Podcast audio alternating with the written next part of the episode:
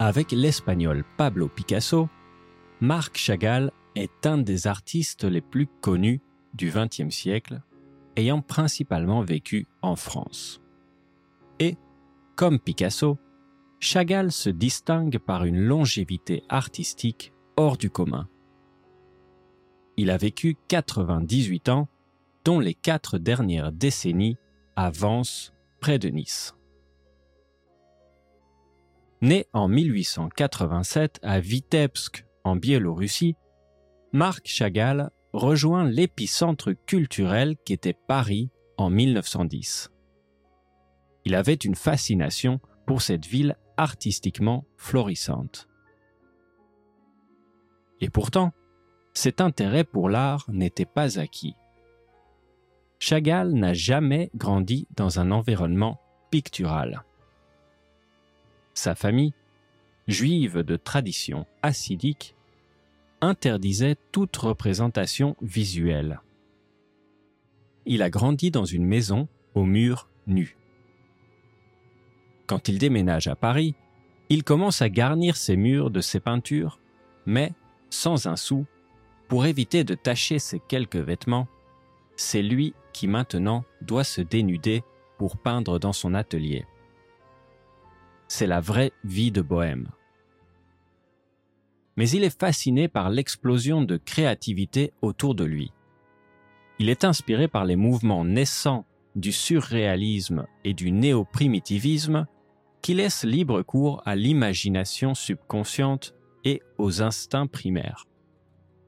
Puis, par le fauvisme, où la couleur a plus d'importance que le dessin, et par le cubisme qui déconstruit les formes il se lie d'amitié avec certains chefs de file de ces mouvements artistiques, comme Picasso, dont on vient de parler, Modigliani, ou encore les écrivains Blaise Sandrard et Guillaume Apollinaire. Dans son œuvre, on voit des explosions de couleurs vives, de la poésie onirique, en plus de beaucoup de références à ses origines juives de l'Europe de l'Est.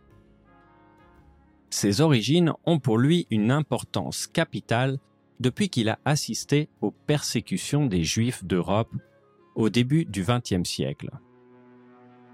C'est pour cette raison qu'il décide de prendre en 1937 la nationalité française, espérant fuir l'antisémitisme.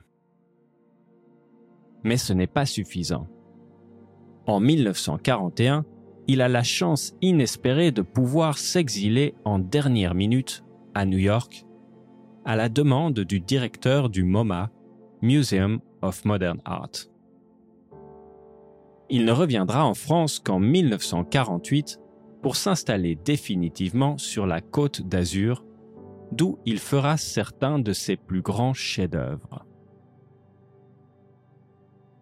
Il a dessiné notamment les vitraux de l'église catholique Saint-Étienne de Mayence avec un objectif de solidarité judéo-chrétienne et de compréhension internationale. Et, en 1964, à la demande du ministre de la Culture André Malraux, il est appelé à remplacer le plafond du Palais Garnier, Opéra de Paris. D'autres œuvres célèbres de Chagall sont la mariée, le violoniste, le cirque et les amoureux au lilas. Question. Quelles œuvres de Marc Chagall appréciez-vous le plus? Est-ce que, comme lui, vous pensez que les œuvres d'art doivent être placées dans le monde de tous les jours plutôt que dans les musées? Marc Chagall était-il plus mystique ou religieux?